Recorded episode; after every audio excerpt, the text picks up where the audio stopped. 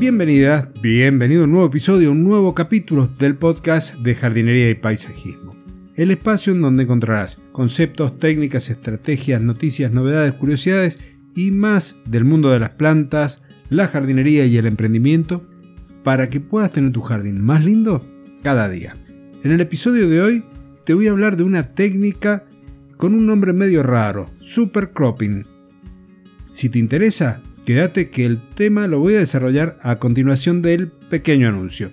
Si quieres aprender jardinería, tenés los episodios premium de Aprende Jardinería y eso lo encontrás en el apartado de fans de la plataforma Evox. Vas, te suscribís con un aporte de 3 o más euros mensuales, lo que vos quieras, y accedes a esos episodios que semana a semana te voy llevando de la mano para poder convertirte en un jardinero experto. Y ahora bien, Vamos al tema del día de hoy, el super cropping o super recorte. Esta técnica de super recorte, quiero que sepas que es una técnica de entrenamiento, podríamos decir, de las plantas a las que vamos a someter a un alto estrés. ¿Para qué se utiliza? Para poder lograr una mayor cantidad en la producción de flores y de frutos de las plantas a la vez que fomentamos un crecimiento más completo. ¿En qué consiste esta técnica? En pellizcar el tallo suavemente, buscando ablandar el núcleo interno y hacer las ramitas flexibles, pero sin dañar las fibras externas, sin dañar la parte exterior del tallo.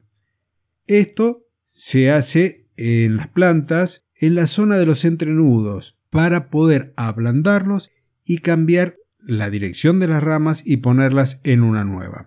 La planta tiene que sanar en esa nueva posición, entonces si nos excedemos en este manipuleo de las ramas, en este ablandar la médula de los tallos, podemos terminar haciendo que esa rama se seque.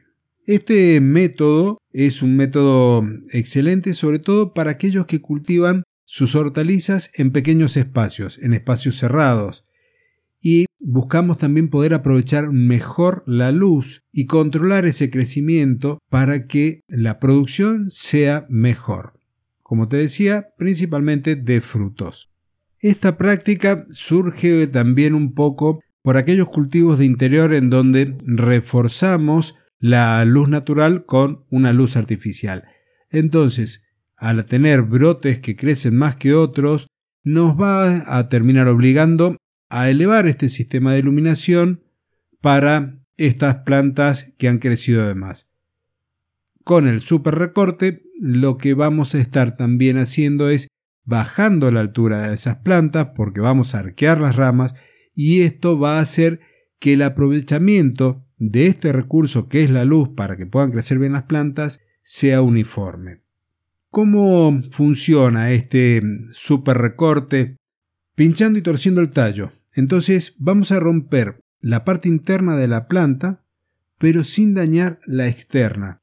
Al romper las paredes internas de la planta hará que todos los tejidos ahí se vayan reconstruyendo y van a crear potencialmente mejores redes o mejores haces de conexión en donde esas nuevas uniones van a permitir que se mueva mejor el agua y los nutrientes que toman a partir de las raíces o a través de las raíces hacia la parte superior de la planta y que la savia descienda y pueda alimentar la parte inferior de las plantas, las raíces inclusive.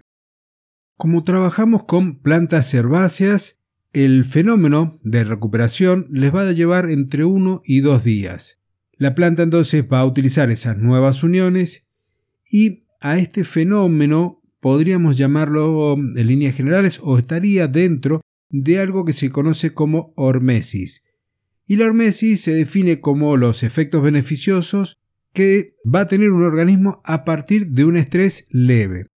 Por ejemplo, y acá esto lo, lo voy a utilizar en el cuento de la semana que viene. Cuando un físico-culturista está trabajando, al hacer esfuerzo, al trabajar en exceso, los músculos terminan produciendo pequeños desgarros en las fibras y esto hace que al cicatrizarse empiece a aumentar el volumen de la masa muscular.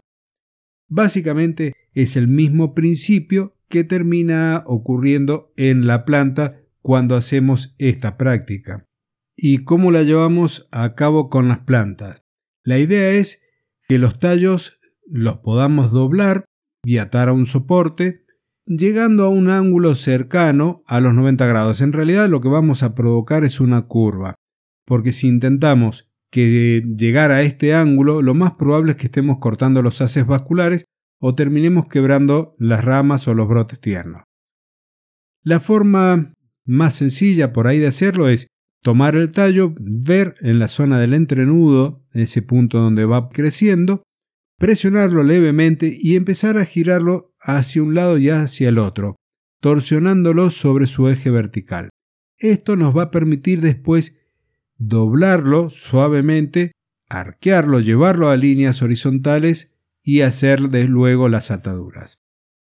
Esto hay que hacerlo con cariño. Si intentamos que se forme bien ese ángulo, lo más probable es que la quebremos o que cortemos la circulación y el efecto que estamos buscando no se da.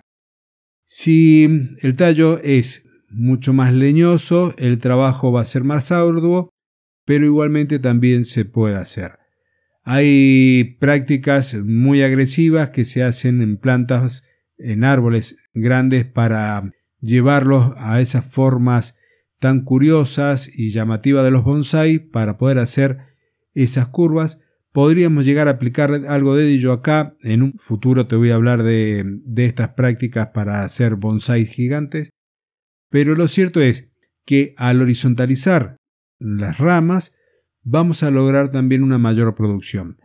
Esto, llevado a la agricultura, llevado a las plantas del jardín, lo podemos hacer con los rosales, eso va a facilitar que también la distribución de hormonas sea mayor y tengamos mayor cantidad de rosas.